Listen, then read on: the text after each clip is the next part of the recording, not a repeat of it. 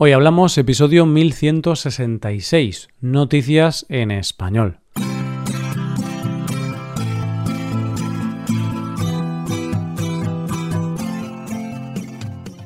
Bienvenido a Hoy Hablamos, el podcast para aprender español cada día. Si quieres ver la transcripción completa, las explicaciones y los ejercicios interactivos de este episodio, visita nuestra web hoyhablamos.com hazte suscriptor premium para acceder a todo ese contenido. Hola oyente, ¿cómo estás? Verano, esa época del año en la que me propongo leer mucho y al final termino leyendo mucho menos de lo que quería. Pero si algo es fácil de leer o escuchar, son nuestras noticias de hoy. En primer lugar, conoceremos a un chico que quiere ser parte de la solución. Después hablaremos de una inmobiliaria que ofrece casas encantadas y terminaremos con la historia de un robo a una cantante.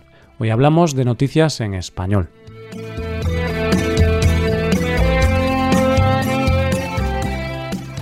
Seamos sinceros, los seres humanos somos seres que nos encanta quejarnos por todo lo que consideramos que está mal en la sociedad o en el mundo, que está muy bien pero normalmente nos cuesta hacer cosas para solucionar eso que nos molesta.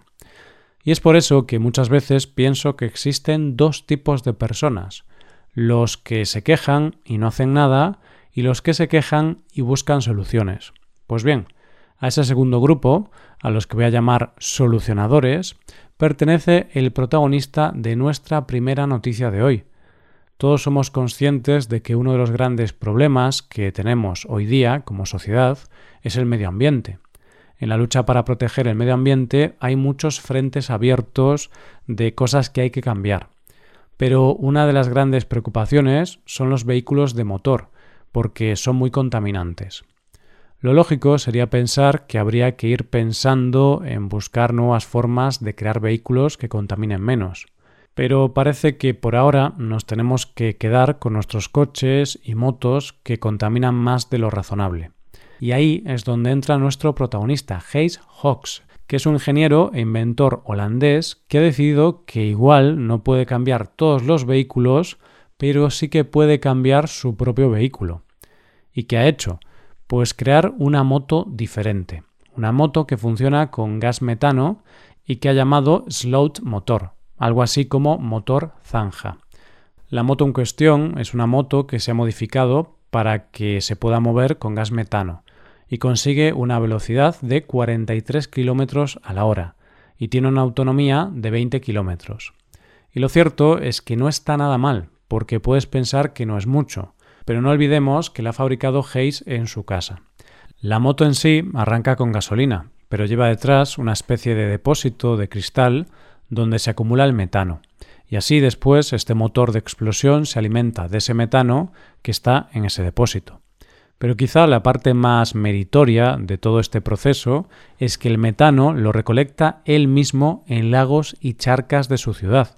Y el proceso no es fácil, ya que para poder recolectarlo, Hayes tiene que meterse él mismo en el lago en cuestión provisto de su invento, que es una especie de flotador con un embudo. Este invento lo que hace es ir sacando el metano del fondo y Hayes a la vez tiene que ir removiéndolo. Una vez que este proceso ha concluido y gracias a una manguera y una bomba de aire llena el depósito de la moto.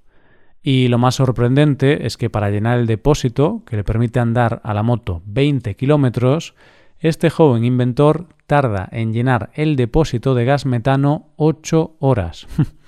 Pero esos 20 kilómetros, dice él, son los mejores 20 kilómetros de su vida.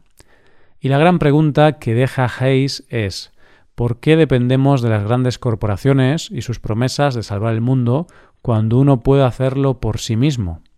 Vamos con la segunda noticia. Desde que empezó todo esto de la pandemia hemos tenido que aprender a convivir con el miedo, con el miedo real. Pero además, como hablaba con un amigo mío, hemos tenido que vivir también con la sensación de tener vergüenza por tener miedo cuando el resto de la gente puede que ya no lo tuviera. Y es que una cosa está clara, el miedo es algo muy personal, libre e irracional, y es por eso que cada uno de nosotros puede tener miedo a cosas completamente diferentes. Hay personas que les dan miedo los payasos, gente que le da miedo viajar en avión, o hay gente que tiene pánico a una olla express, ya te digo, algo irracional. y de miedos es de lo que vamos a hablar en nuestra segunda noticia de hoy, o más bien de vivir literalmente con miedos. Y es que hoy vamos a conocer a una inmobiliaria japonesa llamada Yobutsu State, que ha encontrado un nicho de mercado un tanto especial. Y para entender el porqué de este nicho de mercado, hay que saber que en Japón, por ley, hay que revelar el pasado de las casas que se venden. Es decir, tienen que decir si, por ejemplo, en la casa ha pasado una desgracia o cualquier cosa. Tienen que decir si la casa es una Jikko-buken, o lo que es lo mismo, una casa accidentada. Evidentemente, para una inmobiliaria es un problema a la hora de vender una casa el decir que en esa casa ha pasado algo extraño, como puede ser una muerte. Lo normal, que es lo que se hace en el resto del mundo, es ocultarlo. Pero en Japón la ley obliga a decirlo. ¿Y qué ha hecho esta inmobiliaria? Pues utilizarlo a su favor como estrategia de marketing. Y ellos publicitan directamente casas que han sufrido algún accidente o algo extraño. Es decir, se dedican a vender casas que en nuestra mente entrarían en esa categoría de casas que dan miedo y no se han quedado en simplemente vender casas donde han ocurrido cosas extrañas, sino que para encontrar las casas las puedes buscar por diferentes categorías según tus preferencias. Puedes elegir la clase de desgracia que ha ocurrido, como un suicidio, asesinato o muerte natural, hora en que se encontró el cuerpo o las vistas desde la ventana, como a tumbas. Vamos, hay casas para todos los gustos. y seguramente tú estés pensando que debe ser difícil vender una casa así y que solo se le podría vender a un loco de las películas de terror.